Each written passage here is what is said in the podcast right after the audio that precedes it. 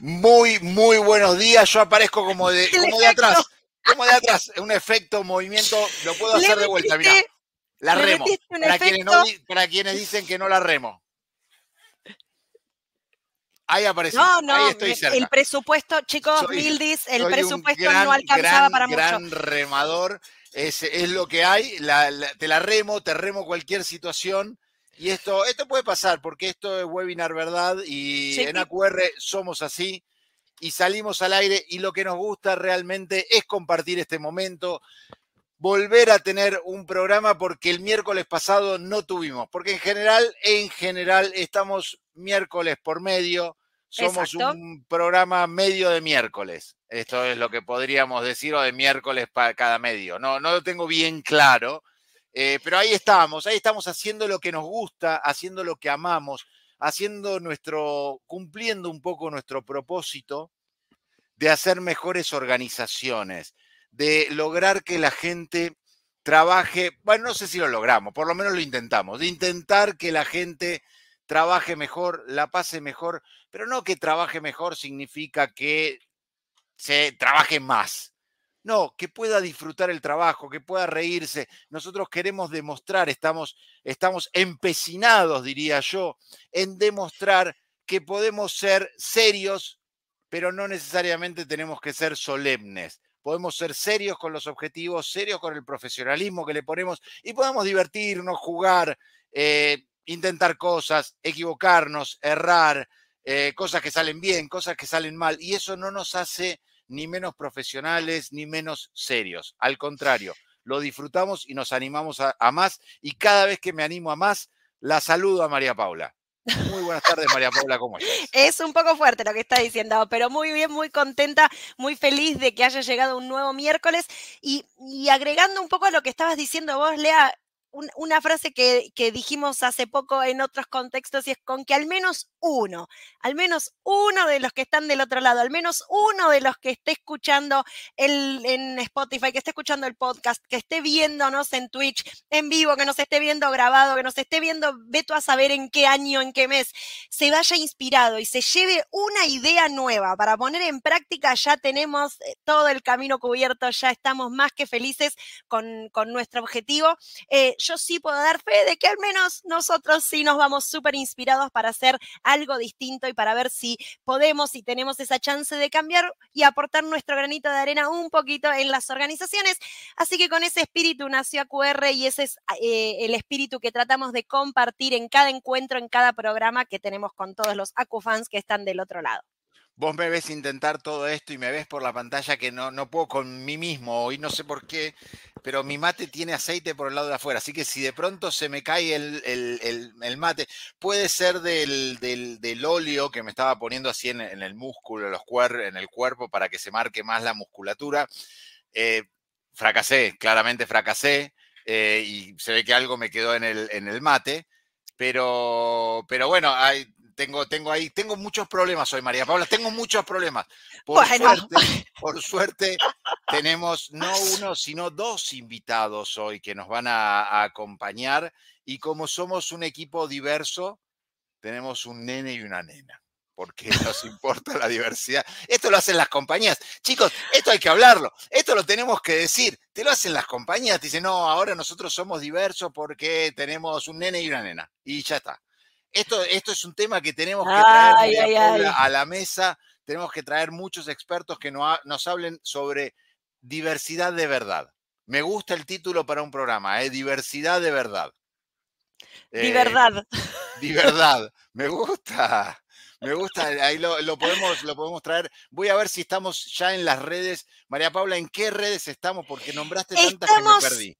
Estamos en YouTube. Ahora en vivo, o vivo ahora mismo, a los a los 4 minutos y 28 segundos que estamos al aire, estamos en LinkedIn Live y estamos en YouTube. Y también estamos en Twitch, que es el nuevo canal que tenemos hace poquito, debe hacer cosa de un mes, que estamos también en Twitch compartiendo con ustedes todo el conocimiento y todo el, lo que comparten nuestros expertos con nosotros y que ponemos ahí de cara a todos los AcuFans. Si no pudiste ver el programa, no lo podés ver en vivo, no estás ahora conectado o no podés conectar ahí para ver YouTube, también va a quedar grabado. Queda grabado en YouTube, queda grabado en LinkedIn y también queda el podcast en Spotify. Así que hay un montón de maneras de escuchar este programa, hay un montón de maneras de escuchar a nuestros invitados. Y nada, la invitación abierta. Ay, ¿no sabes lo que pasó el otro día? Hablando de invitados y la, de, de invitaciones y demás. El otro día nos escribió una Acufan por Instagram Ah, que nos recomendó un invitado para conectar, una persona que ella cree que puede ser de recontra utilidad para compartir lo que sabe con el resto de los de las personas que están del otro lado y sobre todo con nosotros que nos encanta traer invitados nuevos. Así que esa es la invitación. La idea es, che, chicos, yo conozco a alguien que puede ir para AQR, que es un, experto impresionante, que tiene muchas cosas para contar, que es disruptivo, que tiene novedades. Todo eso a nosotros nos interesa, nos gusta y además nos copa que ustedes del otro lado también nos cuenten a quién les gustaría traer em, para compartir con nosotros. Así que una felicidad y una alegría que haya pasado eso y sigue pasando, ¿eh? porque también hay gente que de motus propio nos escribe y nos dice, chicos, me gustaría estar compartiendo con ustedes. Mientras tanto, mientras tanto, te digo, para mi orgullo, esto es mi orgullo, María Paula, porque yo insistí, porque yo luché, porque yo fui al frente, fui perseverante con Twitch, quintuplicamos, no duplicamos, no duplicamos, quintuplicamos nuestra cantidad de seguidores en Twitch. Ahora tenemos cinco. es un montón. Estoy muy contento, estamos teniendo un crecimiento espectacular, espectacular, nos pone muy contento. En LinkedIn, que ya venimos trabajando hace, hace mucho, tenemos hoy dos mil y pico de acompañadores, dos mil trescientos creo que ya estamos de acompañadores, de gente que, que nos suma, que nos pone likes, que nos ayuda, que nos comparte y, que ayuda a, a crecer y a esparcir nuestras ideas, como la del miércoles pasado, no, el anterior, donde estuvimos hablando de liderazgos híbridos. ¿Te acordás, María Paula? Espectacular. Qué tema. Mira, yo me quedé eh, recalculando mucho en, ese capítulo. Siempre me quedo ahí como pensando en, lo que fuimos compartiendo. Eh, tomo mis notas. Mi, amigo acá me dice siempre, ¿por qué no compartís tus notas? Le sacas una foto. Yo creo que no llega a gran cosa, pero eh, porque escribo mucho, hago garabatos. Mira, ya que estamos hablando de eso, les comparto. Ahí tengo mis garabatos, todo lleno de colores. Pero bueno, Em, me quedé pensando mucho en, esto que nos había compartido Ceci de cómo pensamos las organizaciones y cómo pensamos el tema de lo híbrido. Digo, eh, em, Ceci traía el tema de nada es como antes, hay que como que readaptar, hay que buscarle su espacio, em, tampoco hay que ni forzar ni lo híbrido ni lo presencial y cómo la gente se está readaptando a, esta nueva forma de, trabajar y de vivir las organizaciones. Em, estuvimos hablando de liderazgo, del liderazgo con, humildad, de entender al talento y la, la crisis que el talento tiene y cómo entender las preferencias personales de las personas que están acompañando ahí en, los distintos equipos. Eh, estuvimos hablando de autonomía, estuvimos hablando muchísimo de cultura mucho de cultura, todo, eh, en general, mucho de lo que nosotros vamos conversando tiene que ver con, la cultura de las organizaciones. Y algo de lo que hablamos también es de cómo nos estamos eh, no se me ocurre otra forma de decirlo que no sea con un argentinismo, pero vos ahí me, me ayudarás, que sos sos muy, muy inteligente. Eh, ¿Cómo nos estamos... Las y las letras. Eh, eso dicen. Eh, ¿Cómo nos estamos quemando eh, con, entre la reunionitis y la cantidad de, exceso de actividades que tenemos en los horarios laborales? Tanto, tanto híbridos como presenciales, digamos. Estamos ahí tratando de entender un equilibrio que está complejo. Así que no sé cómo decir de otra manera, nos estamos quemando, Lea. ¿Se te ocurre? bueno, de si, nos ponemos a pensar desde los técnicos, creo que básicamente podemos decir la estamos cagando. ¿no? Ah, esto, podríamos decirlo desde lo técnico y nos estamos eh, pegando un paredazo tremendo y cada vez más y cada vez más. Y lo que nos pasa es que muchos, no solo muchos líderes mucha gente que le toca liderar eh, equipos está empastillado. Cada vez más hay mucho, hay mucho, mucha medicación, muchos ansiolíticos y no está bueno, no está bueno para el equipo, no está bueno para la persona, no está bueno para trabajar. No es el propósito de la vida de nadie sufrir. Entonces, eh, nada, empezar ahí a, trabajar y a entender cómo juega, perdón, el factor humano, ¿no? Eh, obvio, obvio. Tenemos mucho acá para, para, preguntar y para conversar en el capítulo de hoy. Em, pero agregando eso que vos decías, esto de, que la gente se está, eh, está empastillada, ya sea por un dolor de cabeza, digo, no está bueno. Y menos, y menos aún cuando estamos todos subidos en el LinkedIn a la onda de dejemos espacio para compartir y para nivelar en la vida personal con la vida laboral y seamos felices y paseamos al perro en el campo y seamos cada día más felices. Vengamos con una sonrisa mientras te meto a reunión hasta las 8 de la noche. Rari, pero bueno, me parece que es parte también de lo que podemos traer en el programa de hoy. Me, gusta, me gusta. Hablemoslo. Te propongo, si te parece, si te parece, vamos a la, apertura y nos metemos de lleno en el factor humano. Vamos, sí, me dispara, te voy a ser honesta, me distraje porque tipié algo mal para saludar a uno de los acufans y me distraje. Chicos, es el problema del multitasker, pero no estoy empastillada. Qué bien, María Paula, eso nos alegra un montón. Pero por ahí, por ahí es lo que, lo que nos falta, ¿no? Por ahí no nos vendría mal. La medicación, María Salgamos de ahí, te mando la apertura. La medicación, dale. Man.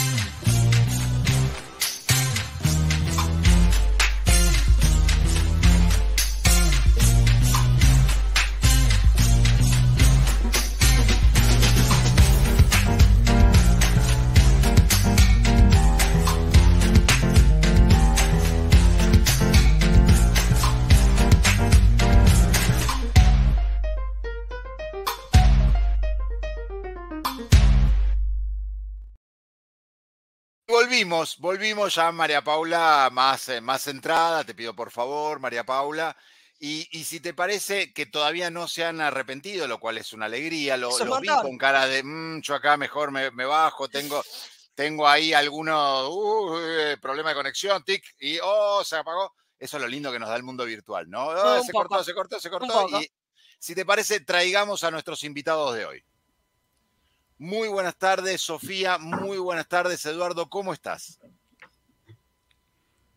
Buenas tardes, ¿cómo andan? Acá, bueno, ya se lo habíamos dicho, pero bastante contentos de estar y poder compartir con ustedes este, este rato. Me gusta, me gusta. Eduardo. Eh, nos han dejado la vara muy alta, ¿eh? Para la, la expectativa que han creado, no sé si Hoy, antes, que nos, antes que nos rajen vamos a hacer algo. Sí, hoy resolvemos todo, Eduardo. Todo lo que no pudimos, porque esta es nuestra tercera temporada. Lo que no pudimos resolver en, la, en las dos temporadas anteriores lo resolvemos hoy. Hoy estamos acá para resolverlo. ¿Me lo prometes? Bueno, en, época eleccionaria te prometo lo que, lo que quieras. en este momento, ¿sabes? Como las promesas corren, acá en Argentina corren promesas tan, tan baratas. Me gustó mucho eh, el uso del castellano antiguo que hiciste cuando dijiste cagamos. ¿Viste? ¿Viste? Eh, cuando me pongo técnico, me pongo técnico. está muy bien porque eso respeta el, el español. Sí, sí, sí. Es lo, es lo que traigo a veces por, por el tema de, de mi background de ingeniería. ¿No? Entonces a veces vengo con esos, con esos temas. imagino, sí, sí, sí, claro. Eso, eso nos pasa. Bueno, metámonos en el tema de, de, lleno hoy. Ustedes escribieron en conjunto un libro que se llama Factor Humano y por ahí no tuvimos el momento más creativo de nuestras vidas, se nos ocurrió ponerle el capítulo este, Factor Humano. Encaja perfecto. Sí, para mí que sí, para mí que está bien. Iba, a quedar muy confuso si no. Sí, si no nos iba a entender. Eh, ¿Por qué eligieron escribir un libro sobre factor humano y qué los llevó a eso? Y después nos vamos ahí de, intentando desgranar qué es esto del factor humano. Eh, yo creo que no es que nosotros lo encontramos, yo creo que el factor humano nos encontró a nosotros, digamos. Este, obviamente, como, como verán, este, tenemos una diferencia generacional este, interesante. Eh, yo hace muchos años que estoy en esto, caminando empresas, este, en los últimos años en compañía de esta señorita que vemos acá, este, de Sofi. Este, y bueno, este, yo de chico, digamos, este, yo, soy médico, hablabas, eh, Leandro, de empastillado, por ahí me desvío un poco, pero te voy a contar algo, les voy a contar algo. Eh, hace muchos años había un ansiolítico, uno de los primeros, no, después del Valium, que llamaba Lexotanil, que no sé todavía no. Bueno, yo ahora estoy fuera de las estadísticas, pero en un momento llegó a ser el producto más vendido en el mundo, más que la Coca-Cola. Te digo, esto es, eh, si me decís de dónde lo saqué, no, tengo no me acuerdo ahora, pero sí recuerdo la estadística de, eh, de que el Lexotanil era el producto más vendido en el mundo. Y otra cosa, eh, quiero decir, digo, apelo a mi condición de médico de origen, digamos, este, cuando se empezó a estudiar el tema de las adicciones a las drogas, eh, se detectó que en las familias, en las casas, había eh, psicofármacos. De los drogadictos, en el botiquín del baño de esa casa, vos lo abrías y había o Valium o Lexotanil o para dormir o para tranquilizarse o para un amigo mío que se tomaba a la mañana dos aspirinas para despertarse y a la noche se tomaba dos aspirinas para dormirse. Pero bueno, eso, es otra cosa. Este, bueno, eh, el otro día, hace un par de semanas atrás, yo recibí eh, un emoción, emotivo eh, diploma de 50 años de egresado de la Facultad de Medicina. Y toda la vida he trabajado en psicoterapia, o sea que yo con la gente eh, nací a la profesión, con la gente. Entonces, este, que yo no, sé qué decir, no sé, no sé Igual, justo escribió Mariana que ella estuvo en la presentación del libro. es más, es quien, quien también estuvo ahí, nos, nos hacía preguntas, hizo que todo sea más interesante, porque, claro, nosotros presentando un libro es como, lo escribimos, pero a veces es como, ay, no sé qué, qué de todo, ¿no? Y un poco nació esto del factor humano porque, a ver, eh, yo soy del palo de la psicología eh, y para mí el, tema de la salud es fundamental y no es la salud, no hay que prestarle atención cuando hay problemas, ¿no? No es eso en realidad ni el bienestar es, sino cuando hay que dar un contexto de bienestar, hay que dar un contexto donde la gente se sienta bien.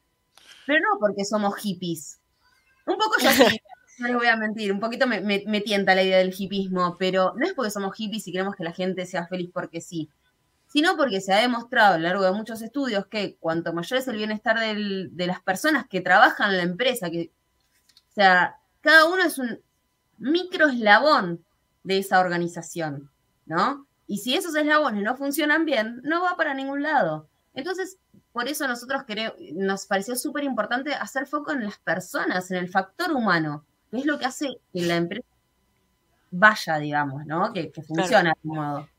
Eh, Hoy en día, eh, en la tapa, del libro es una imagen de eh, dos personas, las cuales una le está poniendo la mano en el hombro a la otra.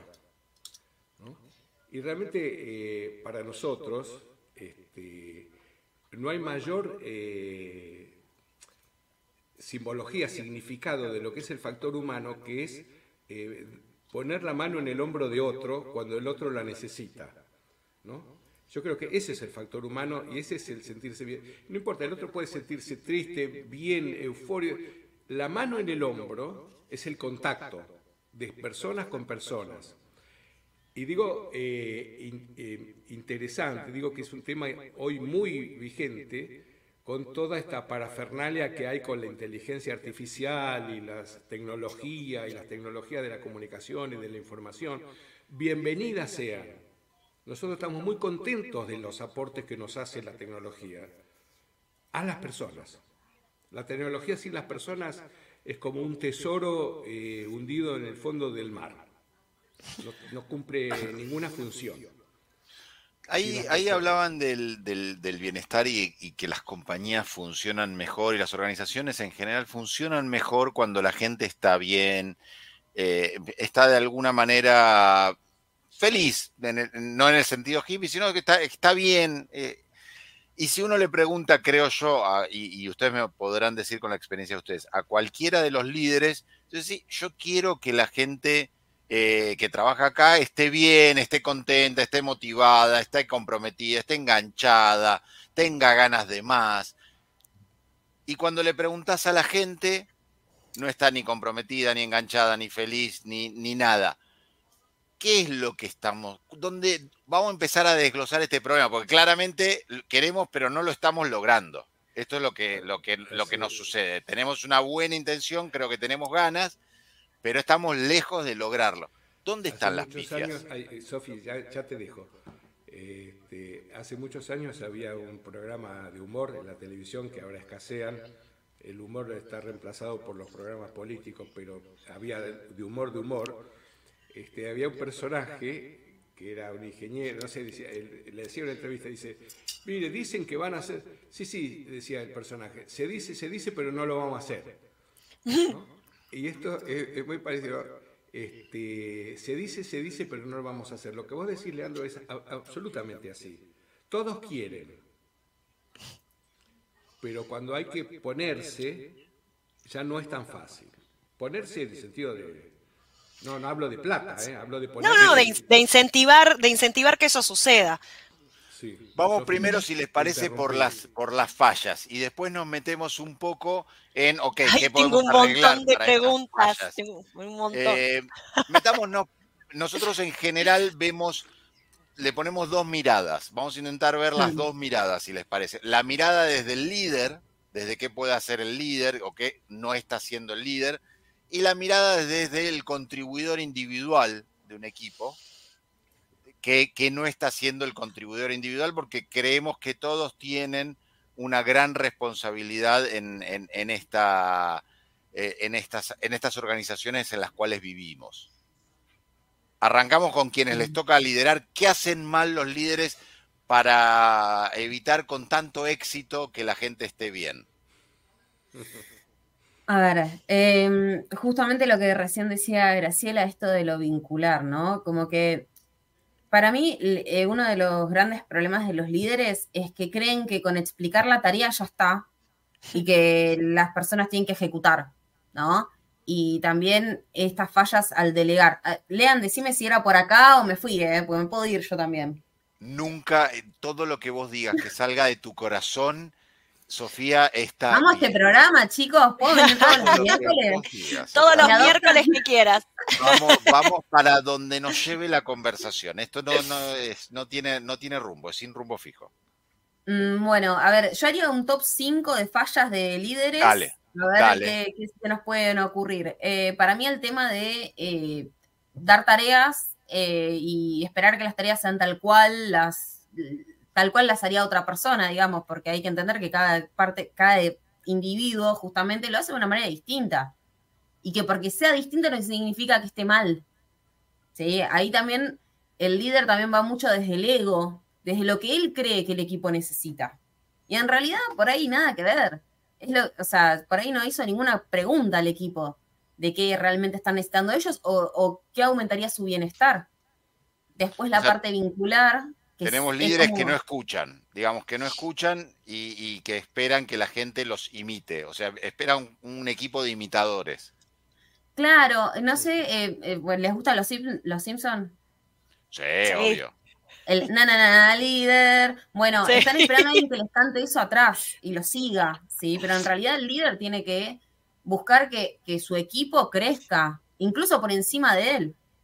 Eh, o sea, eh, es como que el líder es, eh, ahora se usa mucho líder y jefe medio parecido, y no es lo mismo. ¿no? Bien. Em, esas son por ahí las cositas que, yo noto que a veces en el tema del liderazgo se ve que no, no está funcionando muy bien. Y después algo que para mí es fundamental, tanto del lado del líder como del colaborador, lo que son las competencias socioemocionales, lo que es la regulación emocional, lo que es, digamos, poder em, obviamente las emociones son parte y no podemos diferenciar lo que es la vida personal de lo laboral, pero sí lo podemos gestionar. Si yo estoy mal por un tema personal y me pongo a llorar en el trabajo, digamos, es parte de también, ¿sí? Porque somos personas y hay, como decíamos hoy, por ahí situaciones que nos desbordan también. Entonces, tener en cuenta eso y tener en cuenta de que si yo estoy enojado y estoy frustrado, no tengo por qué eh, agarrármela con el otro o porque el otro piensa distinto. Es aprender a aceptar un poco y tener esa, esa calidad humana para guiar y para poder hacer que el equipo realmente funcione como una unidad, con todas sus diferencias y con todas sus cosas, digamos, pero que, sea realmente un equipo. Y eso es mucho laburo, no es simplemente ponerlos a trabajar juntos. Eh, ¿Cómo? la verdad que decís esto y, como que es todo lo que hago mal. El, no, decís esto y decís, che, ok, la verdad que uno, uno, es lo que hay que hacer. ¿Cómo se aprende esto? ¿Puedo complementar algo? Obvio. Eh, eh, yo parto del supuesto que la gente hace lo mejor que puede. A veces no sabe y no le interesa saber, pero eh, yo muchas veces en, en, nuestro trabajo hablamos con un montón de gente, líderes, gerentes, Dice, yo, si, yo hubiera, si yo hubiera, sí, sí, si lo hubiera, es que vivo. Digamos, este, es como lo hago yo mismo con mi trabajo, ¿no? Digamos, yo llamaría a, infinidad de personas que fueron clientes míos hace 20 años y hoy los les pediría perdón, ¿no? Digamos, si yo tuviese la, hubiera tenido hace 20, 30 años atrás la cabeza que tengo hoy, todo hubiera sido distinto. Entonces, yo muchas veces le digo a la gente, le digo, mira, vos hiciste lo mejor que pudiste con las herramientas que tenías en ese momento. Mala suerte, ¿qué vas a hacer? Te, tocó esa. A veces me dice, uy, si yo te hubiera conocido hace 10 años, mira, hace 10 años, qué sé yo lo que te hubiera dicho. Capaz que te hubiera ido peor, no, no, no lo sé, porque, qué sé yo. Este, entonces ahí viene también otra pregunta que yo hago mucho, que es, bueno, vos qué tipo de empresa querés hacer? ¿Qué, tipo de empleados querés tener? ¿Querés tener empleados obedientes? ¿Querés tener empleados obsecuentes? ¿Querés que repitan lo mismo? Como decía Sofía, ¿no? Digamos, ¿querés que repitan lo mismo que decís vos? No, no esperes ni esto de más. Son las seis de la tarde, se van y fichan, chau, se olvidaron, no esperes ningún aporte de, de nada ni creativo, ni nada. Entonces, este, eh, a veces nosotros eh, eh, nos basamos mucho en nuestro trabajo en preguntarle a la gente qué, quiere, qué espera y cómo cree que lo va a hacer y si cree que lo que está haciendo le sirve. No, escúchame, ¿te da resultado lo que estás haciendo? No. Y entonces, ¿cómo, ¿qué pensás hacer con esto? ¿Mm? Y yo creo, Leandro, que vos dijiste una cosa que a mí me parece muy interesante. No tan interesante como la que dijo Paula, pero a la cual no me voy a referir. obvio, eso, eso pasa todo el tiempo. Eso, está bien. Desde, ya, ¿no? Digamos, este, Paula dice cosas más interesantes, pero no le voy a dar bolilla. está muy bien, lo bien que haces. Este, el otro día este, estuvimos haciendo la presentación de este libro en la Expo EFI, en la Rural, y una persona este, nos hizo una pregunta, más que una pregunta fue un comentario. Dice, pero ustedes están buscando la perfección. ¿Ustedes están buscando? La perfección. La perfección. Vos hablás de, la felicidad, ¿no? de ser felices. Y después no, no nos fuimos conforme con la respuesta que le dimos. Nos fuimos a tomar un café, nos quedamos charlando. Y Sofi me dijo una cosa muy interesante. Me dijo, escúchame, la, la perfección no existe. O sea, nosotros no buscamos la perfección porque no existe la perfección, como tampoco existe la felicidad. Una vez que alcanzaste la felicidad, cagaste, como dije. A ver, tampoco dije, un, tampoco descubrí América, es una frase, digamos, no existe la perfección. Gracias por el, gracias por darme mérito, pero está un poco trillada ya. No, bueno. Pero siempre es bueno recordarlo, especialmente a nuestros jefes. Vos, me la dijiste, vos me lo dijiste, así que yo te doy el, el este, Em, estar, eh, estar bien significa no solamente que la gente se sienta bien emocionalmente, sino que tenga recursos, que esté preparada, que le den capacitación, que eh, tenga los elementos que necesita adecuados, que no tenga que esperar este, llenar eh, cuatro formularios con cinco sellos para recibir una resma de papel. Eso también hace al bienestar de la gente. No es solamente, porque puede haber una confusión, ¿no? En el sentido de decir, bueno, el factor humano, la gente, ah, bueno, nos abrazamos, nos queremos, nos damos un beso, ¿no? Nos despedimos hasta mañana, saludamos cuando llegamos. Todo eso está bien, claro que sí. Pero además hay que dar recursos. Y como decía Sofía, preguntar este, qué necesitas, en qué te puedo ayudar, qué podemos hacer, digamos, este, te hace falta algo, tenés todo lo que necesitas. Yo, te doy una instrucción, una tarea para hacer. Tenés los recursos necesarios para cumplir eso. Pues si no, después viene y dice, y no, no, no encontré el informe, no encontré, digamos, hay muchas cosas en una organización que tienen que funcionar aceitadamente para que la cosa funcione.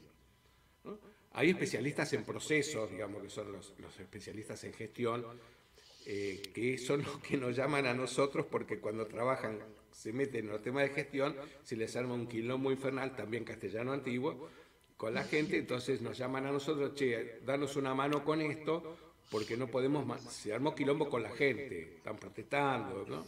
Pues todo es muy lindo, ¿viste? Eh, se, eh, se instala un software nuevo, se cambia todo el sistema informático, este, cambian los formularios, pero lo tiene que hacer la gente. Sí. ¿Quién lo hace? Creo que iba, Lean, lo que habías preguntado de cómo, se consigue, ¿no? Eh, ser un poco un, un líder un poco más ideal, digamos, un poquito eh, más orientado al, bienestar. Y eso de la capacitación que eh, nombra Edu es fundamental. Eh, para, para, ser mejor tiene que estar dispuesto a hacerlo y a trabajar para eso. Eh, ¿Por qué? Nosotros, sí. Venga, venga, perdón. No, digo que eh, para nosotros es muy importante lo que llamamos la transformación, como una especie de transformación mental. Si la gente no transforma, no cambia algo adentro de su cabeza, es muy difícil.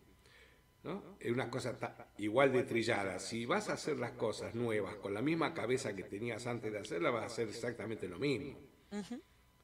Entonces, nosotros a lo que apuntamos es a ir introduciendo como micro transformaciones de a poco. Pues es un proceso, esto lleva tiempo, como decía Sofía antes, ¿no? Escúchame, esto no es soplar y hacer botella, ¿viste? Escúchame, mañana vas a ser un mejor líder. No, no, no existe eso, mañana.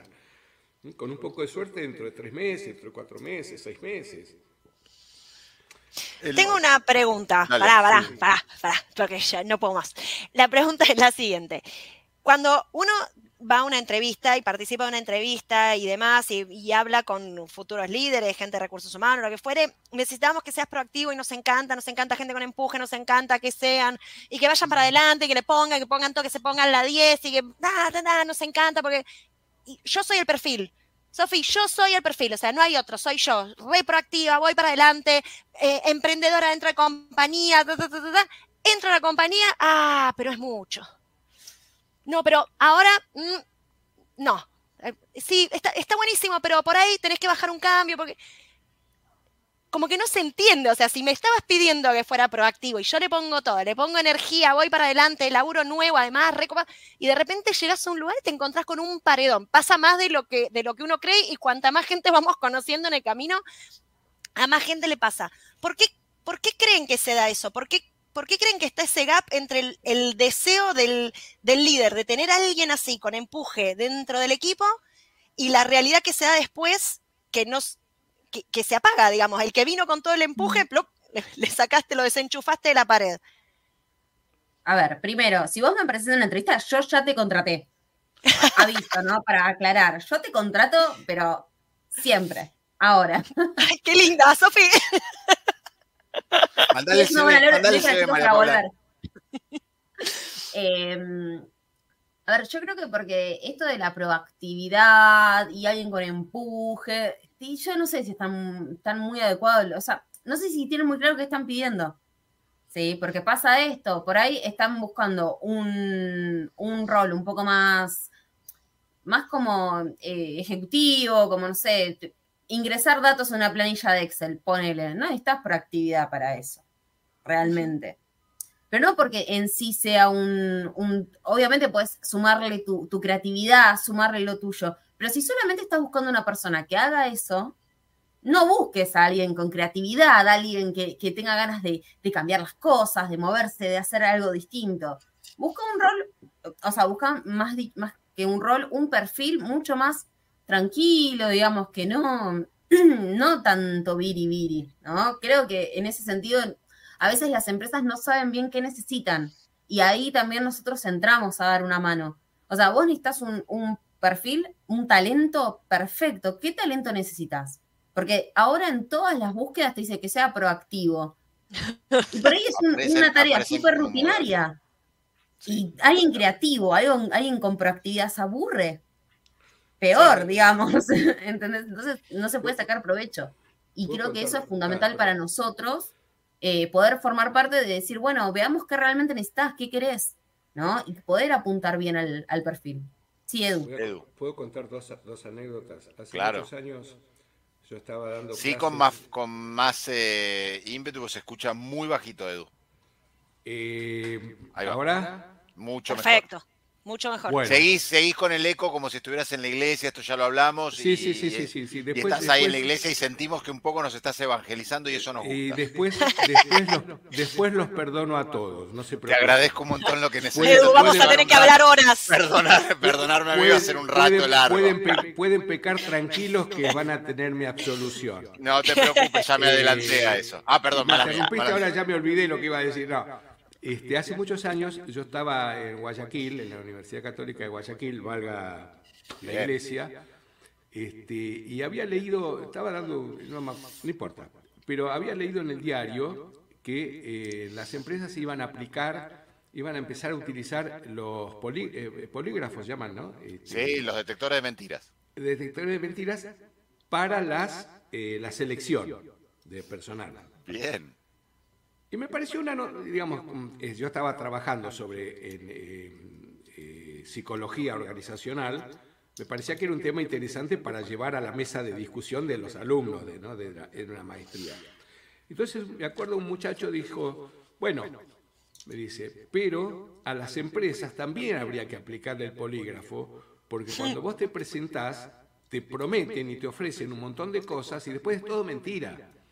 Cuando empezás a trabajar, no te encontrás con eso que te prometieron, que ibas a tener esto, que ibas a tener lo otro, que ibas a tener lo de más allá. Entonces, todo es un ida y vuelta, no es solamente, como vos decías, María Paula, el que se presenta y se ofrece, sino también está el de la otra parte, que es lo que te promete. Porque cuando vos podés ser lo más proactivo, pero cuando del otro lado te encontrás con que no era así, toda tu proactividad te la metes en el upite por decirlo de alguna manera. Y estaba recordando algo que, escuché hace poco en un videito que le atribuyen a Henry Ford, de esas cosas que uno nunca sabe si, si, si es así o no, eh, que tenía que cubrir un puesto, un puesto muy importante y entonces cita a cenar a dos ingenieros, que son los que estaban los top, digamos. Cenan y cuando termina la cena le dice a uno de ellos, eh, buenas noches, mucho gusto, voy a contratar al otro. Entonces, este se queda medio, pero Ford dice, no hablamos de ingeniería, no hablamos de tecnología, no hablamos de nada. ¿Por qué lo elige al otro? Y Ford le dice, por dos motivos. Uno, cuando nos trajeron la comida, usted inmediatamente le empezó a echar sal el otro la probó y después le puso la sal. Y además, usted se dirigía a mí todo el tiempo. En cambio, el otro, cada vez que venía el camarero a atenderlo, le decía, muchas gracias, por favor. Entonces, por esos motivos es que yo lo elijo al otro. O sea, no por lo técnico, no por, no por el conocimiento, sino por el trato con el otro. Ah, no, y lo dijo, bueno, a mí me gusta una persona que antes de lanzarse con lo de la sal, pruebe, investigue, explore y después decida.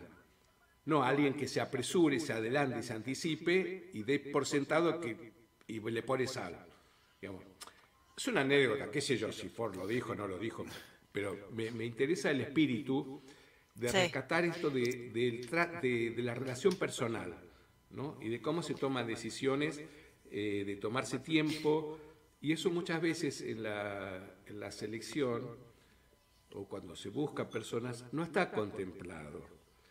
Yo eh, por ahí me voy a poner, este, no, no, no, quiero enemistarme con mis colegas de recursos humanos, porque también son víctimas a veces de esta situación, porque no tienen la preparación suficiente, les exigen y no están tampoco preparados. Como un líder dice, bueno, vos tenés que ser este, bueno con la gente, tenés que escuchar. Este, en la escuela primaria te enseñan a leer y a escribir, pero no te enseñan a escuchar. No. Entonces, tenemos fallas de, en la raíz de la, de la, sociedad, y no solamente en la Argentina, esto sucede. Escuchar no es una cualidad muy común. Hay que trabajar mucho para que la gente escuche. Es interesante. Em, volvemos a mencionar, yo lo había mencionado, Sofi, el tema de, los líderes que no escuchan. Y antes de eso habíamos mencionado, y ahí eh, quiero, quiero hacer un poco de, hincapié en lo que en inglés se le llama el walk the talk, eh, que lo importante como a quienes les toca liderar un, equipo, cumplir lo que prometen y principalmente prometer aquello que podemos cumplir. ¿no? Porque nos, nos, encontramos muchas veces en las organizaciones que expresan los deseos en forma de, afirmación, de afirmación en el futuro. Bueno, vamos a hacer esto y esto y esto y esto. Decís, sí, pero es lo que esperás, es lo que querés, es lo que deseás, es lo que crees que habría, que tendría que pasar, o es lo que va a pasar y lo que vas a hacer porque después se generan frustraciones, ¿no? Nos, aparece el, eh, cuando no cumplimos la promesa, cuando aquellos que lideran y prometieron o dijeron algo, porque a veces dices, no, yo nunca lo prometí. No, sí, cuando expresas algo en afirmación como líder, creo que es justo que tu equipo lo tome como una promesa, como un compromiso de algo que, sucederá. Y eso me parece que después tiene que ver con, con cómo confiamos en alguien o no en función de, su propio historial de cumplimiento, ¿no? De la credibilidad, al final afecta nuestra credibilidad. Eso lo notan mucho en los, en los líderes, aparece mucho eh, que, esto, che, mira, no es que no digas nada, pero tenés que tener cuidado y ser muy cauto cómo lo decís, no es no decir las cosas, es cómo lo decís y dar el contexto correcto. ¿Aparece mucho esto o es, una idea mía nada más? Sí, eh, frente a ese tipo de situaciones, nosotros lo que hacemos es preguntar, ¿y cómo pensás hacerlo? O sea, no solamente diciendo, che, guarda con lo que vas a decir, sino decir, bueno, ¿cuál es, cuál es el plan que vos tenés para hacerlo? Entonces nos ponemos a revisar junto con el otro cuál es el plan que tiene, para que justamente la promesa no sea incumplida. Entonces nosotros preguntamos, bueno, ¿cómo lo, ¿cómo lo vas a hacer? Bien, bien. ¿Ustedes creen que hay un, ahí porque leí la palabra gap, la voy a, la voy a utilizar. Em, ¿por, ¿Por qué creen que hay un gap entre una persona cuando es parte del equipo y esa misma... No sé, lo que es gap. Una, diferencia, una distancia, una, la grieta, la, famosa, grieta. ¿Por qué creen que hay una grieta entre una persona, parte del equipo, y la misma persona cuando se vuelve líder? O, jefe, digamos, o, manager, o lo que quieran. Em, porque a veces pareciera que esa persona se olvidó. Digamos, yo siempre eh, e, es una frase que uso y que algunos lo toman con la gracia que tiene y otros lo toman medio mal, pero yo a veces digo, che, piensen también en el resto de los mortales, digo, piensen de acá para abajo y de acá para arriba, digo, me parece que está buenísimo, pero es como que a veces hay, hay pareciera como que cuando a los se transforman en, manager, en gerente, en, en, líder del equipo, qué sé yo, se olvidan de, de cómo era no tener ese rol. Entonces, bueno, y ahora todos miramos desde arriba. ¿Por qué, ¿Por qué creen que se da eso? ¿O es solo mi percepción también? Como, como preguntó Lea recién. Capaz que soy yo y. Mira, no sé si serás vos. Eso? Sí, eso digo. Este es un palo para Lean, ¿no? Cada uno, a que le quepa el sallo, mira. Lean, si eh, tenemos un par de sesiones para, para trabajar este tema, no hay ningún problema. Todo este programa era para pedirles si me podían ayudar. Chicos, era encubierto, bien, sale bien. No, lo estoy logrando. No, si nosotros somos vivos, la captamos enseguida. te, agradezco, te agradezco muchísimo. Perdón, Sofi. No, no está bien. A ver, sí pasa, pero es que también es como esto que hablaba Edu de eh, la escuela no te enseña a escuchar. Bueno, nosotros de dónde aprendemos a ser líderes? ¿De dónde aprendemos a guiar a un equipo? De películas, chicos. O sea, no, no nosotros. O sea, nosotros realmente estudiamos un montón para esto, pero normalmente, digamos, eh, nuestra cultura y nuestra formación va a través de lo que vemos y lo que observamos, ¿no? Entonces, está un poco, eh, está como instaurada, es instaurado esto de que no, cuando pasas a ser jefe tenés que tomarte de otro lado porque tenés más responsabilidades, tenés, sí, obvio tenés más responsabilidades.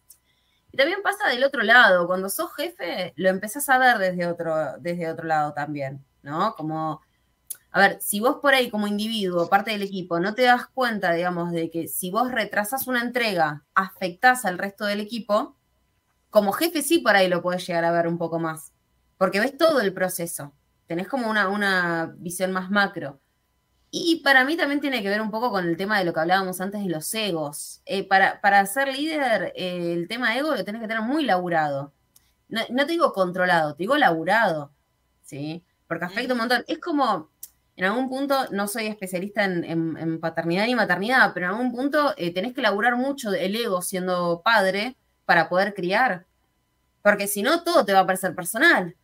¿No? Todo va a ser terrible, qué sé yo, y aparte ahora como tenés reunión con los gerentes y tenés reunión con otra gente, te hacen un poco subirte, comerte la peli de jefe. ¿sí? Porque es también con, lo, eh, lo que te tienta, la miel con la que te tienta la organización, la empresa o donde sea. Así que lean, eh, nada, ojo. Yo lo veo eh, en, este, en esta época, yo veo que va pasando poco menos que antes. Y porque yo creo que hay también un cambio en la cultura, en la sociedad en general, donde eh, esos liderazgos autoritarios, salvo en algunos países, este, pero en general en la sociedad y en las organizaciones, esa idea de esa concepción del líder autoritario ha ido disminuyendo. Sí, eso sí.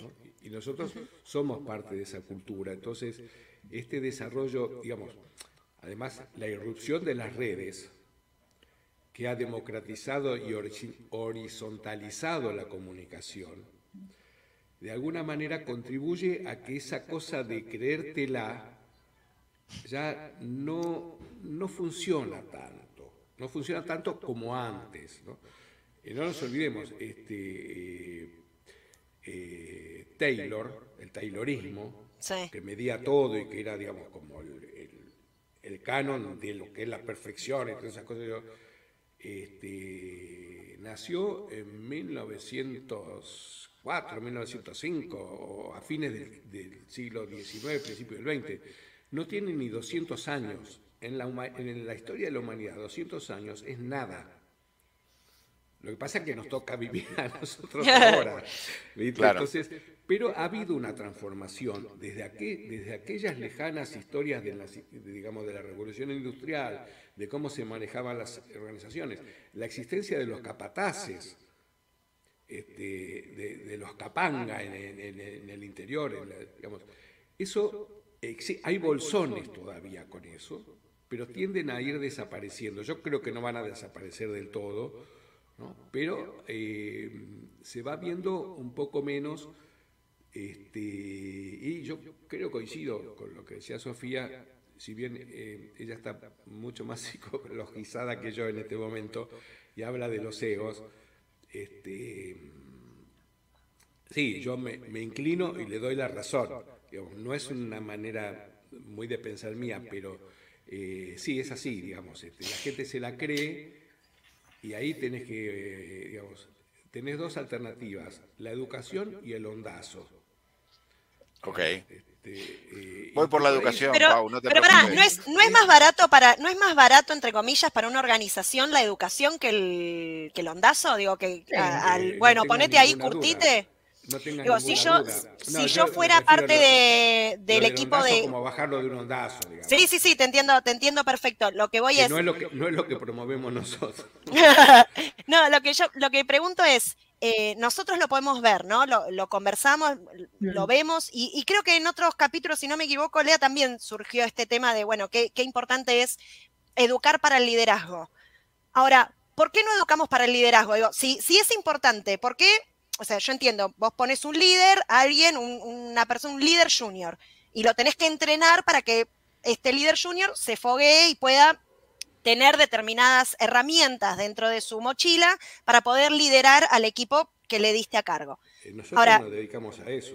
Con ese, con ese plan, digo, con ese plan, ¿no estaría bueno también o no sería astuto de parte de, vamos a ponerle la, empresa, decir, che, y entrenemos a otros futuros líderes, porque si no después tenemos que hacer esto cada vez, o sea, cada vez empezás de cero, cada vez que le tenés que poner gente a cargo, y el pibe que no, que no, no logra ser gerente, le pasan cuatro o cinco gerentes y cada vez empieza de cero. Es como, ¿no, es raro? Mm, sí, eh, y... raro no, es, común, digamos. Eh, una solita cosa, Sofi, perdón. Eh, yo tengo desde hace años acuñado este, una frase que no tampoco es un invento mío, ¿no? pero digamos, eh, si uno cree que la educación es cara, prueba con la ignorancia. La ignorancia siempre es mucho más cara, siempre. Sí. Este, mantener en tu organización gente poco preparada tiene un costo altísimo, mucho más alto que prepararla. No tengas ninguna, que nadie tenga ninguna duda de eso.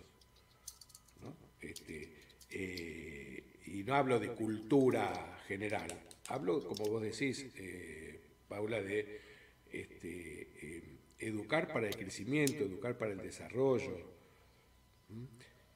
muchas veces, que es un problema, estos líderes se apoyan en los mejores. Y eso es un problema en el, en el de curso del tiempo.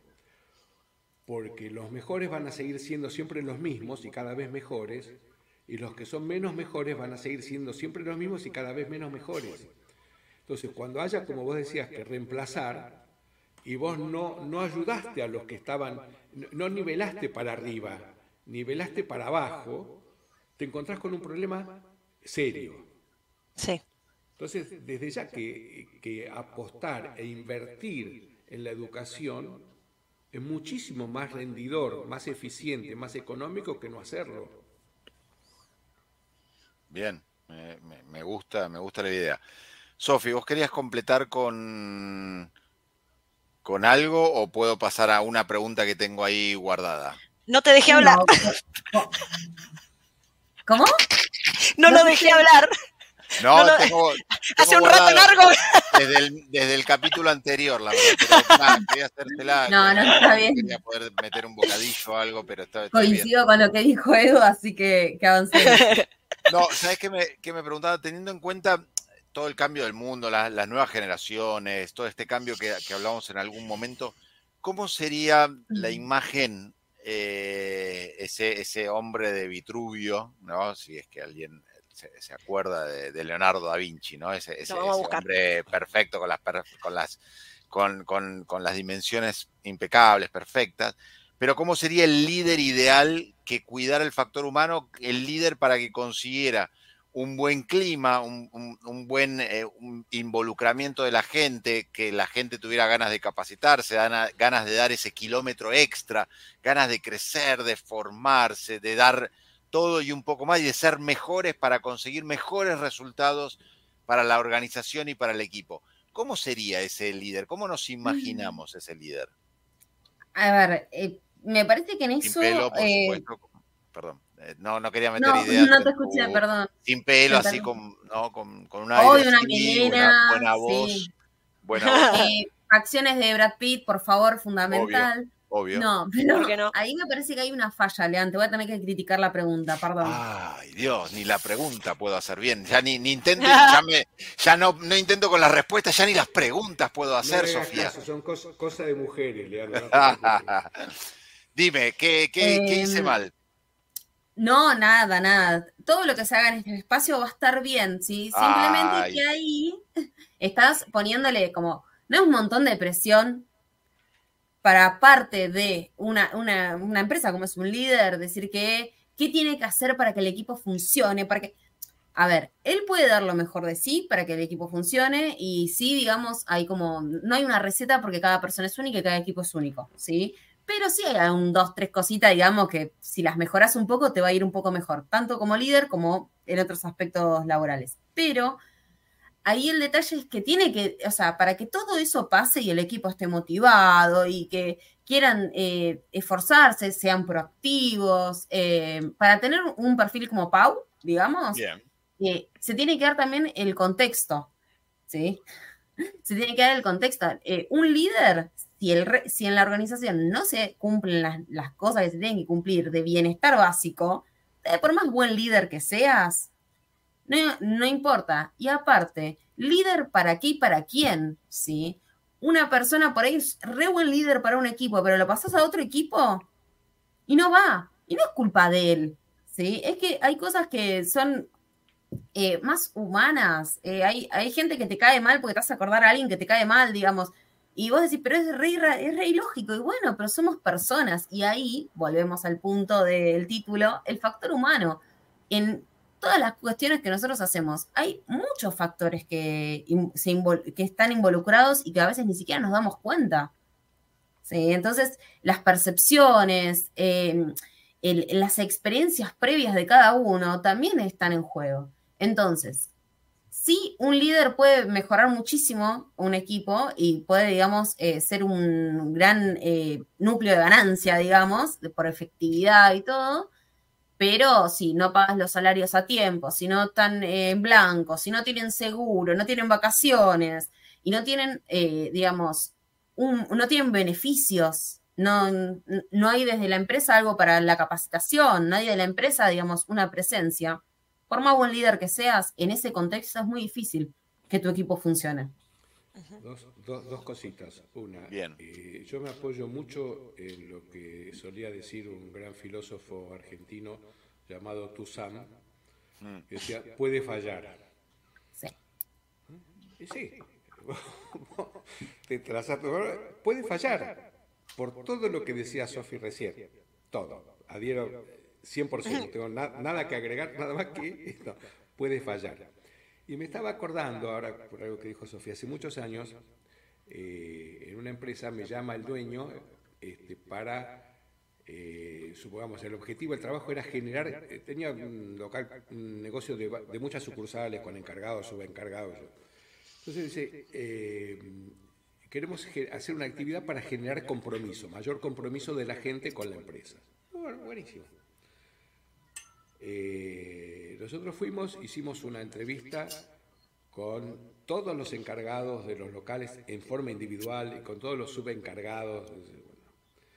Y ahí nos enteramos, en el medio de camino, supongamos que estábamos en el mes de mayo, junio, que comentaban que no habían cobrado el aguinaldo todavía. Entonces, este, yo lo agarro al dueño, le digo, escúchame una cosa, fulano. Este, ¿Esto es así? Sí, porque, entonces, escúchame una cosa, si vos no cumplís con tus compromisos, no le podés exigir a la gente que se comprometa. Es, digamos, es así. Yo, digamos, vos haces lo que quieras. Vos, yo no estoy adentro de tu bolsillo, no te voy a sacar la plata, tendrás tus razones, tus motivos, no tengo la menor idea por qué no pagaste el aguinaldo. Pero es una falta de compromiso. Cualquiera sea el motivo. Entonces, discúlpame, me haces trabajar, estamos, estás gastando plata al pedo. conmigo. Si querés hacer una actividad teórica de generar compromiso, este, si eh, no estás cumpliendo vos con tus compromisos. Y me hace recordar, este, eh, por ahí, eh, a Sofi la burro, porque lo, cuento muchas veces, es una empresa, una multinacional, no importa, diagnóstico, problema comunicacional. ¿no? Eh, hace era la época de las privatizaciones, y entonces el gerente general era un brasilero y el, no me acuerdo cómo se llamaba, el manager, ¿sí? era un holandés. Entonces el holandés Roland se llamaba, me dice, no puede ser que haya un problema de comunicación, me dice, yo la puerta de mi oficina tengo siempre abierta para que pueda, cualquiera puede venir a mi oficina. Entonces le digo, decime una cosa, ¿y cuántos, cuántos vienen? Ninguno. Entonces me parece que tener la puerta abierta no es, no, pasa por ahí.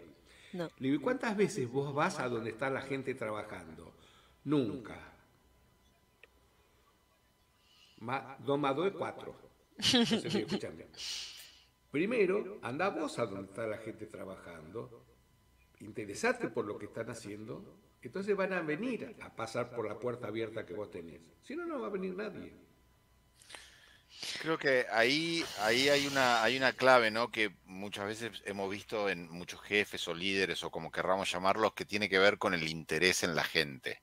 O sea, no solamente. por eh, decir lo mismo. No solamente el interés en los resultados. Eh, ahí eh, nosotros, a quienes les toca liderar equipos, pasa que muchas veces el foco de la organización pareciera estar en los resultados, cuando el foco del líder debe estar en la gente para que obtenga los resultados. O sea, y, ahí empieza la, confusión porque queda en ese, mar medio embravecido entre la organización que te exige resultados y, tener que hacer ese cambio, ¿no? Hacia, ok, pero yo no, no los obtengo los resultados, sino que debo lograr con la gente conseguir con todo el equipo conseguir estos, estos resultados y si no pongo foco en la gente y pongo solo los focos en los resultados, algo me voy a perder. Es que cambia tanto, cambia tanto cuando, cuando el líder se interesa en la gente, porque la, el feeling del equipo es otro.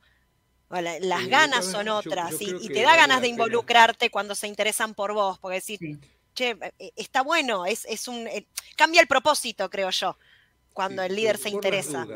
por las dudas, para mí vale la pena aclarar, cuando uno habla de interesarse por la gente, ¿a qué se está refiriendo uno? No se trata de ir y decirle interesarse por saber cómo es su familia, cuando está bien, ¿no? El cumpleaños de la mujer, el cumpleaños de los hijos, si el padre está enfermo, digamos, todas esas cosas de intimidad personal. Está bien, pero eso no, es eso no es interesarse por la gente. Interesarse por la gente en una empresa es pararse al lado del escritorio donde el otro está laburando y preguntarle qué necesita. O si necesita ayuda. O otra cosa que es muy importante para el tema del liderazgo que estamos hablando, es pedir ayuda. Es decir, ¿me ayudas con esto? Vos sabés más que yo de esto. Yo soy el dueño, soy el gerente, pero de esto vos sabés más. Nosotros muchas veces le sugerimos y le recomendamos al dueño, al gerente, pregúntale a tu empleado, ¿quién mejor te va a saber decir lo que hace falta que el tipo que está en el día a día este, laburando en tu empresa? ¿A qué vas a llamar? ¿A una, una encuestadora para ver? Tenés tu gente ahí. Pregúntale a ellos, acércate. Este, y, y esto que vos decías, bueno, si hay alguna receta, digamos, un buen líder no solamente escucha, sino que además pregunta y pide ayuda. El que preside una empresa o dirige una empresa no tiene que saber todo de todo. ¿Por qué les cuesta tanto, en vuestra opinión, a los líderes acercarse? Vos necesitan tener esta cercanía. Y, y Pau antes nos, nos iluminó diciendo, que cuando pasan a liderar, como que tac, se, se, como que se desencajan del, equipo y, nada, son otra cosa. ¿Por qué creen que cuesta tanto acercarse y qué, y, qué podemos hacer para, para acercarnos que no sea acercarnos, ¿no? O sea, ¿cómo, ¿cómo hacemos para acercarnos? Sería la pregunta correcta. Eh, ¿Voy? Yo estoy. Eh, dale, dale, dale, No, termina, termina. No, digo, yo tengo, digamos, me da cierto temor a correr el riesgo de caer en psicologismo barato, ¿no? Pero este, voy a caer. Ya, esta vez es un buen lugar. Este, yo diría, digamos, hay como una especie de paranoia, ¿no? Yo he trabajado muchas veces eh, con grupos de, gente, focus group, yo dentro de las empresas, y viene el dueño y siempre me pregunta lo mismo. ¿Detectaste al líder saboteador? Entonces, lo que yo veo es que hay mucho miedo a la sublevación, ¿no? Digamos, eh, miedo a ser criticado, miedo a que le digan que algo está mal. Este, y de hecho eso lo que genera es que al que está arriba solamente se le van con las buenas noticias, como el diario de Irigoyen, perdón para la gente joven, a Irigoyen le, llevaban un diario ficticio que eran todas buenas noticias, ¿no? Este, casi como a De la Rúa, casi. con, de, la Rúa falló un poco, algo, algo salió mal ahí. Perdón por la, por la digresión, sin, ofender a nadie.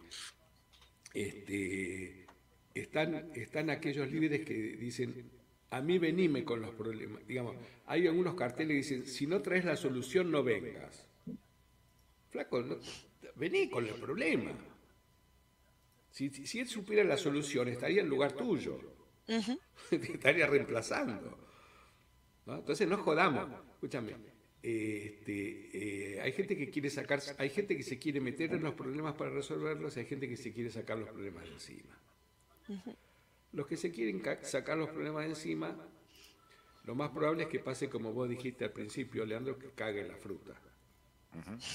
y son empresas que, que se van a diluir, van a perder, van a tener problemas, van a tener conflictos, nos van a llamar a nosotros, van a, nos van a pagar, todo va a ser muy lindo y si no cambian, les va a ir mal. Yo, digamos, es, lo que pienso yo, no sé, Sofía. Este, nosotros trabajamos juntos, pero no pensamos lo mismo todo el tiempo. No. No, está bien esto. Qué bueno la diversidad. ¿Eh? Es divertido porque también nos pone a nosotros muy a prueba el tema de, bueno, cuando no estás de acuerdo con lo que dice el otro, ¿cómo manejas? Pues tienen, o sea, hay un objetivo. Nosotros nos peleamos en público, no... tenemos ningún problema, discutimos en público, todo, ¿eh? no, no, no hay ningún Hacemos toda la gracia. Todo, hacemos el, show completo. Nosotros, el show completo. nosotros no discutimos, yo le doy siempre la razón a ella. Muy bien, muy bien. Em, pasa un poco esto, ¿no? Como que a ver, perdón, me, me un poco porque estaba pensando en esto de que ahora hay mucho sobre liderazgo, ¿no? O sea, hay mucha eh, receta, mucho ABC, y en realidad, si no sabes cómo aplicarlo, no sabes eh, realmente desde dónde verlo, ¿sí? Porque es el, poder, el cambiar la, perspectiva.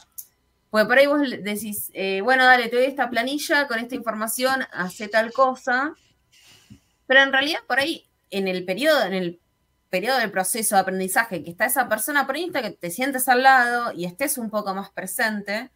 Y hay un, no sé dónde lo leí, chicos, no les voy a mentir, pero me encantó que hay un porcentaje que dice, el líder tiene que estar el 80% con, con su gente y el 20% haciendo tareas administrativas, digamos. Pero esto que comentaba Edu, si vos estás todo el tiempo en tu oficina, por más que tengas la puerta abierta o lo que sea, no, vos tenés que estar donde está la gente. Y también el líder, más allá de decir, bueno, chicos, vayamos para allá, es vamos. ¿sí?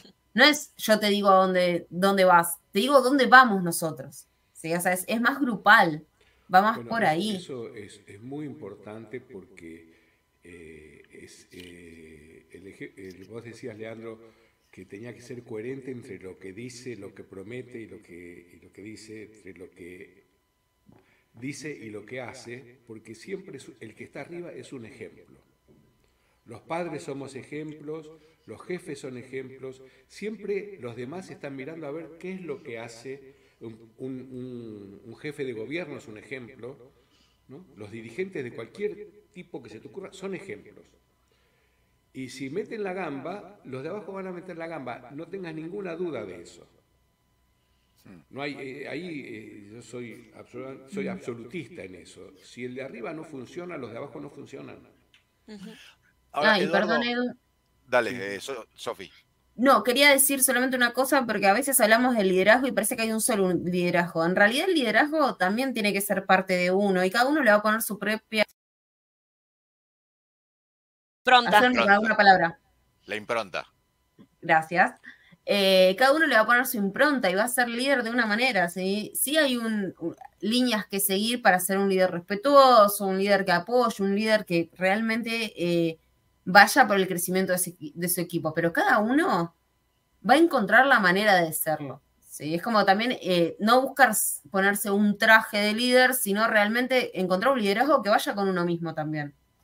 Eh, pero además hay, eh, complementando lo que decía Sofía, No te vamos a dejar preguntar, Lean, perdón. No hay problema. después, después lo arreglamos nosotros. Este, hay distintos tipos de líderes en, un equipo. No solamente uno puede ser tomar diferentes aspectos del liderazgo, sino que en un grupo también hay diferentes liderazgos. Está el liderazgo del que es la, autoridad, se supone que marca las tragedias o baja línea. Está la autoridad del que sabe, que a lo mejor no es el mismo que dirige. Está el líder social, el que se ocupa de, eh, juntar a la gente, che, vamos a reunirnos en la casa, todo eso que hace o este, nos juntamos eh, a la hora del café charlamos sobre esto, o armamos el pro del mundial.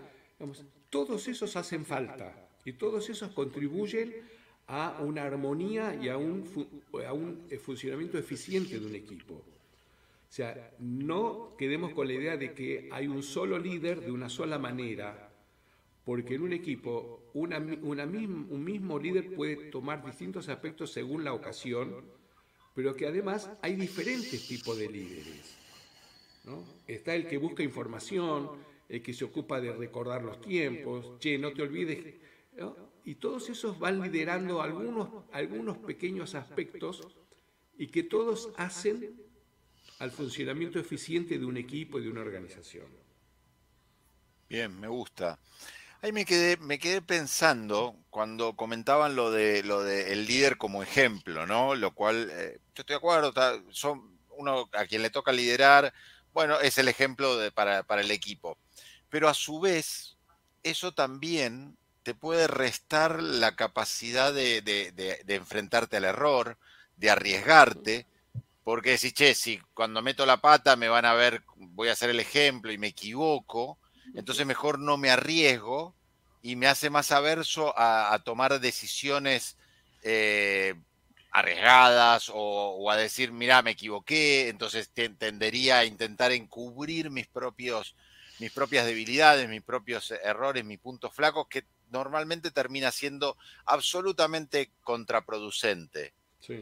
Eh, ¿cómo, cómo, manejo eso como, como líder? ¿Cómo, ¿Cómo puedo ser un ejemplo y al mismo tiempo un ser humano normal?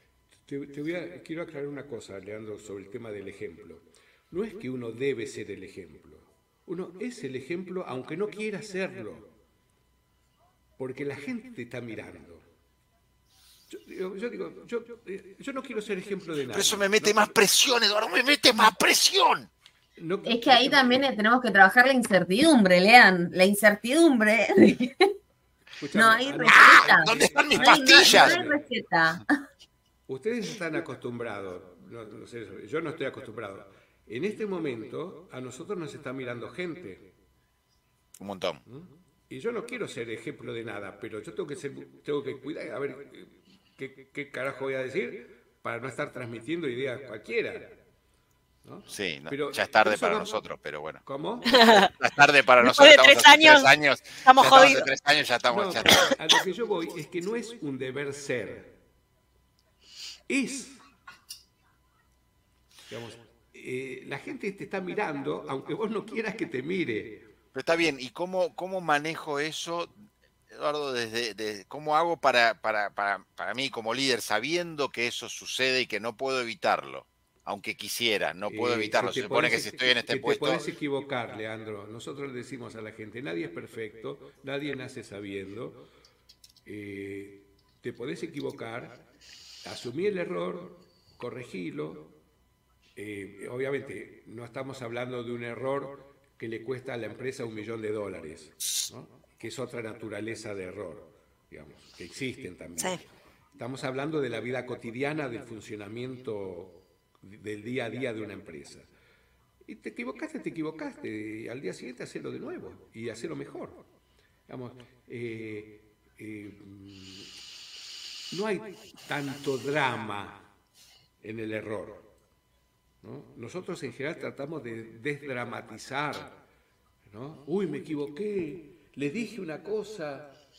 Eh, les cuento eh, una pequeña anécdota, una empresa familiar. Iba toda la semana, yo, padre y dos hijos. En una reunión, este, yo siempre me dejo tiempo, que yo, bueno, bueno, resulta que al final de la reunión yo me tenía que ir porque tenía que ir a otro lado, tenía un compromiso, se armó un quilombo infernal se empezaron a reputear entre ellos una forma habitual, digo, pero no importa. Yo la verdad me sentía mal, ¿no? Y le dije, muchachos, me tengo que ir. Y a mí me daba una cosa de responsabilidad profesional de irme en esas circunstancias. No me podía no ir, me tenía que ir. Y me fui mal. Dije, y además este, en el fin de semana pensaba, cosa que me molesta quedarme pensando en cosas así. Bueno, voy a la semana siguiente, llego a la, empresa, están eh, los padres, todos estaban laburando, todos los más tranquilos que yo. Digo, sí, digo, bueno, ¿y cómo fue la, qué pasó después? ¿Después de qué? De la reunión, esa que no, nada. Seguimos laburando. yo me había hecho todo un drama que para ellos no fue así. Te entiendo. Entonces uno va aprendiendo de que. Hay, hay gente que está acostumbrada, es parte de, de la cotidianidad de ellos. Yo sigo laburando, le fue bien.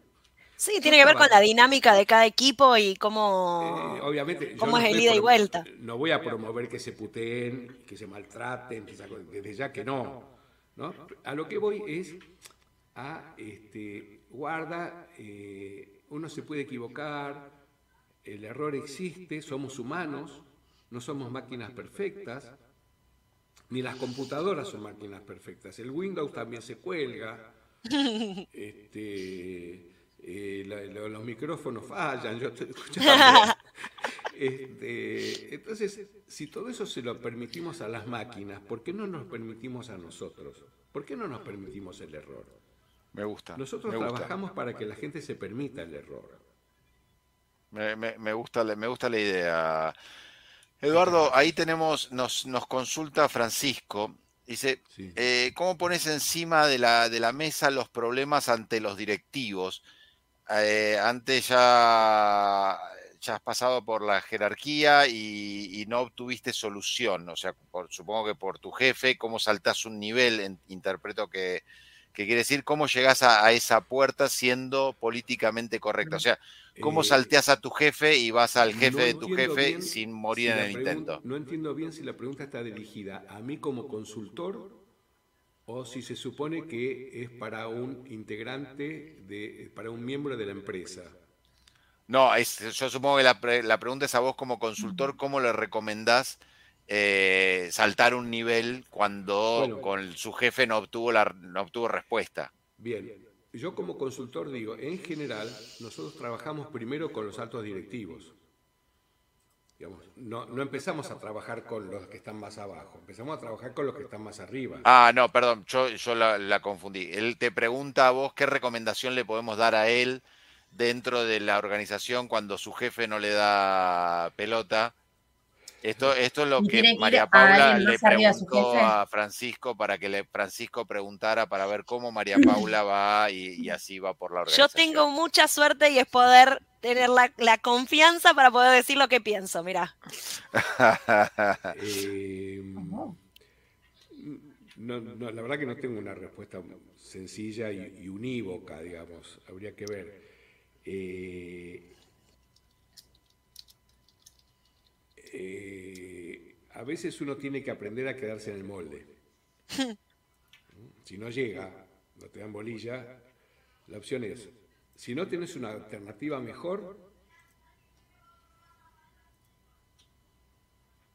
seguí haciendo lo que estás haciendo y en cuanto encuentres una alternativa mejor, un plan B, al plan B. No estamos hablando en casos de violencia o abuso de algún tipo. No, no, no. No, estamos hablando de esos casos, que, quede claro. Son conflictos como. No consigo la respuesta operativa a, a, Claramente no hay abusos o cosas así. La gente no renuncia a un trabajo, sino que renuncia a un jefe. Yo, obviamente, no es que no es lo recomendable renunciar, además en una situación donde depende de la edad, no es fácil conseguir laburo, pero este, eh, también está la cosa de decir, bueno, si estoy, si, si, yo cuando estoy trabajando me están jodiendo mucho, y esa es la queja, y uno tiene que estar reclamando, que yo, ¿cuánto? Eh, yo lo que le digo, digo, escúchame, en cuanto puedas, andate porque si, si los de arriba están sosteniendo a ese jefe, no creas que vas a encontrar una mejor respuesta arriba. Es un buen punto. Porque los de arriba no, están desconociendo lo que está haciendo ese jefe. Por algo tienen a ese jefe ahí. Entonces, no puede probar una vez, dos veces y decir, bueno, este, nosotros en uno de los artículos del libro es este, que tuvo que renunciar la, no me acuerdo quién, qué alto cargo en el gobierno de Canadá, por la cantidad de denuncias de maltratos que hubo. Finalmente tuvo que renunciar, pero tuvo que haber infinidad de, denuncias. No fue tan sencillo, que al final llegó a, donde tenía que llegar. Este, eh, ahí se me ocurrió una cosa, digamos, eh, que es buscar la solidaridad, digamos, que es buscar aliados digamos, no mandarse solo, ¿no? Ir hablando, digamos, siempre con el riesgo de que si vas, a, te quedas como un este, soplón o como un... Este, eh, pero, digamos, eh, hay, hay una lámina que yo tengo guardada, ¿no? Digamos, de una, es la imagen de un pez grande con la boca abierta persiguiendo a un pez chiquitito que se supone que se lo va a comer, ¿no? Entonces, la contrapartida es la imagen de un pez grande formado por un montón de peces chiquititos que se está comiendo al pez grande. Entonces, esa es otra alternativa. Es decir, bueno, no vayas solo a, pelear contra los molinos de viento. Digamos, fíjate, habla con uno, habla con otro, plantealo públicamente, este, siempre teniendo cuidado de no, eh, de no confundir la persona en su integridad con lo que la persona hace. Bien, eso no es, no es Una persona puede mentir y no necesariamente ser un mentiroso que lo define como persona.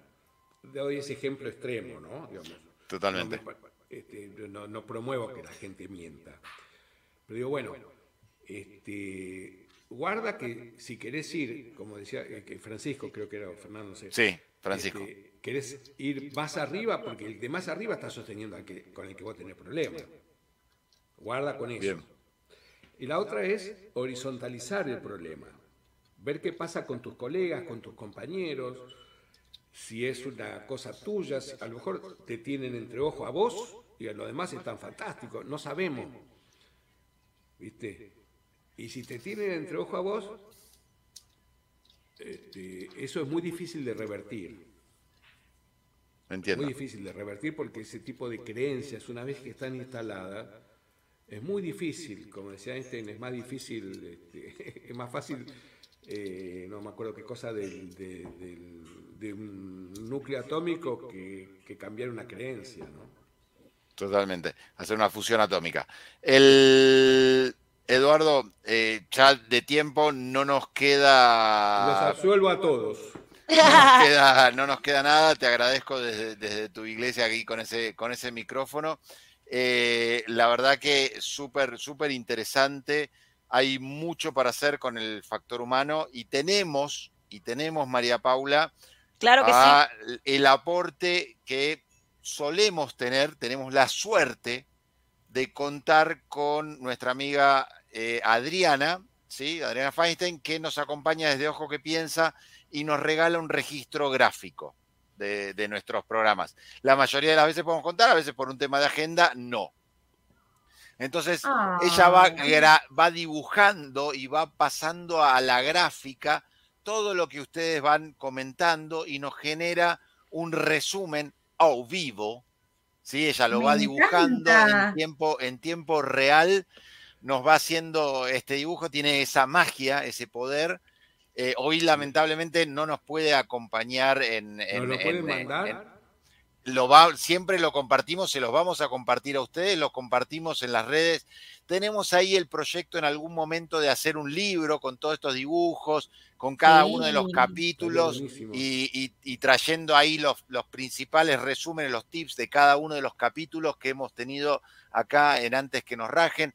Nos va, nos va llevando y normalmente nos ayuda como, como a resumir cada uno de los, de los puntos hoy por un tema de, tiempo y de, disponibilidad ahí no nos puede acompañar en, cuerpo, pero siempre nos acompaña en alma y en espíritu, ¿sí? Y, nos, nos, lo ha compartido. Así que tenemos esa magia para después poner en las redes, hacer eh, una especie de, de, de no sé cómo se llama, Pau, ahí. ¿De qué? de remarketing, no sé qué, no sé qué queremos hacer. ¿Qué es lo que quiere decir? Él no sé lo que quiero decir, pero viste que a veces me mando una frase y no sé cómo salir, María No, no, no, lo del remarketing va. Que no sé cómo salir. Eh, pero lo colgamos en las redes. Eh, eso lo colgamos en las redes, lo compartimos, ayudamos a difundir eh, para, para, muchos lados, ayudamos a difundir lo que, lo que Sofi, lo que Eduardo comparten con nosotros y ayudamos a difundir también lo que hace Adri. Y déjame agregar una cosa, Adri está ahora con, en un festival de pensamiento visual, ahí les, les dejamos el enlace, que se llama Imagina, Dibuja, Crea, que son un montón de... de mm, creativos y creativas que están laburando con lo que tiene que ver con pensamiento visual. Hay talleres de lettering, hay talleres de sketch notes, hay distintos talleres, fíjense porque son recontra interesantes son todos latinoamericanos, o sea, no hay solamente en, argentinos, o sea que está buenísimo porque hay mucho para aprender, hay mucho para inspirarse. Adri va a estar, esperen que tengo acá mi machete con su taller de sketch notes el sábado 4 de noviembre, es eh, todo por Zoom, es virtual, así que métanse ahí, busquen acá en Imagina, Dibuja, Crea, que hay cosas recontra interesantes para los que tienen ganas de hacer distinto eh, y tiene que ver con esto, lo que decías vos recién del remarketing o el, compartir, eh, compartir lo que, lo, que Eduardo y Sofi nos cuentan, compartir lo que hace Adri, compartir nuestro interés en, difundir eh, cuestiones que tienen que ver con el liderazgo, con pensarnos distinto. Creo que em, en, pensarnos y en, poner a prueba y en preguntar, también hay mucho del aprendizaje. Digo, bueno, cuando me toque ser líder, qué es lo que no me gustaría que me pase. Y está buenísimo también poder averiguar esas cosas y me voy a equivocar y la voy a cagar con un montón de otras. Y, también, como decía Eduardo, también está bien, digo, hay mucho para aprender cuando uno es genuino en lo que está haciendo. Eh, creo que la gente lo valora. Y, que nos rajen. Antes que nos rajen, sí, algún día se van a dar cuenta, Edu. Siempre antes que nos rajen. El libro, no, digo, eh, antes que nos rajen a nosotros, el libro está en un montón de librerías. Sí, exactamente. Ahora lo vamos a compartir de nuevo en estos minutitos que nos quedan, así ya lo, van teniendo y lo van eh, comprando y consiguiendo. Nuestra red de, expertos hace mucho, hace muchas cosas, no solo Adri, el, programa pasado, que no sé cómo le habrá ido a nuestro taller a nuestra improvisadora Pepa. Que, oh, buenísimo, le fue recontra bien. bien. Hablé con ella, sí, van a hacer otro. Bien, vamos a intentar estar, eh, estar ahí, eh, poder acompañarlos. Nos gusta la gente que hace, siempre tenemos, intentamos tener miradas distintas desde, desde, el, desde el factor humano, desde meternos ahí, intentar meternos en la cabeza de, de, quienes toca liderar, intentar meternos en la improvisación, intentar meternos desde un lugar más visual, más gráfico, cómo llegamos, cómo hacemos esta, esta organización, porque no solo se aprende, eh, se aprende haciendo, se aprende hablando, se aprende viendo, se aprende intentando, se aprende aprendiendo, ¿no? Eh, en, este, en este caminar. Y eso es lo que intentamos hacer acá antes que nos rajen. Esta es la propuesta, la, la, idea. Así que Eduardo, Sofi, esperamos que la hayan pasado súper bien con nosotros. Súper, súper bien. Muchas gracias por posta, por, eh, por el espacio, el momento, la, la charla estuvo buenísima. Y bueno, nada, Adri ya tiene un, una seguidora más seguro. por el humor y la alegría. Sí, también.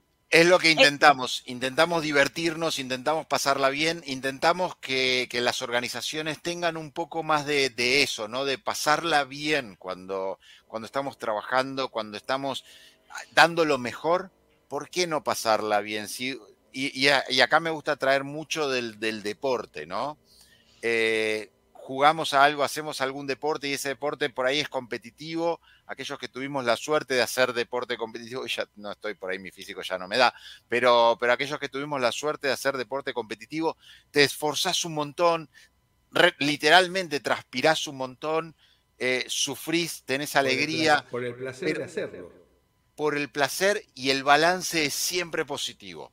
No es todo brillante, todo en todo momento, pero el balance es siempre positivo y creo que hay mucho más para traer desde, desde ahí, desde ese deporte, de dar ese kilómetro extra, de, dar ese, ese, esfuerzo extra para lograr un objetivo, pero tenemos que tener el propósito claro, tenemos que tener buen liderazgo, tenemos que ser parte de un equipo, tenemos que formar esos, esos equipos que a veces en las organizaciones no está tan claro, ¿no? En el deporte está mucho más claro esto. Gente, les agradezco enormemente. Muchas, muchas gracias a ustedes. Nos vemos y bueno, vamos a estar nos volvemos, nos volvemos a ver, Pau, el miércoles que viene. No. El otro. Tampoco. ¿Nos volvemos a ver, Pau? Sí, obvio que nos vamos a volver a ver. Estamos preparando, estamos preparando mega programas. Pero tenemos unas semanas complicadas ahí de, viajes nosotros en el, en el, en el otro trabajo. Nuestra otra vida, en nuestra otra vida. Eh, tenemos una agenda de viajera, tenemos una agenda bastante pero viajera. Estén atentos porque vamos a estar compartiendo cosas, vamos a estar preguntando cosas también. Eh, recién estaba ahí recapitulando y nosotros dimos con Edu y con Sofi a través de Norma, una de nuestras invitadas, Norma Ciencio, que estuvo acompañándonos en alguno de los capítulos y de nuevo, de esto se trata, de tender las redes, de conocernos, de conocer gente, de conocer expertos, de conocer compañeros de viaje que nos pueden estar acompañando. Em, nada, en lo que vamos haciendo, en lo que vamos desarrollando. Y esto em, es un espacio ameno que está buenísimo y que también es capacitarse, digo, también es aprender cosas nuevas, también es estar atento, che, quiero ser mejor, ¿qué puedo hacer distinto? No sé si mejor, distinto. ¿Cómo puedo modificar alguna cosa? ¿Qué es lo que me molesta? ¿Qué es lo que me está poniendo incómodo? Y bueno, tomar esto también es capacitarse y aprender. Así que nada, un placer enorme, Edu, Sofi un placer enorme. Le vamos a mandar un beso a Norma que, nos dio esta oportunidad de, conocernos, las puertas abiertas y atentos que vamos a estar preguntando mucho. Yo también le agradezco a Norma porque ella fue, a través de ella es que llegamos a ustedes. No sé si para bien o para mal, pero bueno. Para pero que la pasamos bien, no me caben dudas. Sí, es la base de todo. Pasarla bien es la base de todo. Definitivamente. Atentos que vamos a estar contándoles qué es lo que se viene en AQR. Muchísimas gracias a todos. Nos vemos cuando nos veamos. Nos vemos cuando la, nos veamos. La vida, la vida nos va a encontrar de nuevo en algún momento. Seguro que sí. Seguramente. Gracias a todos. Muchas gracias. Chao, chao.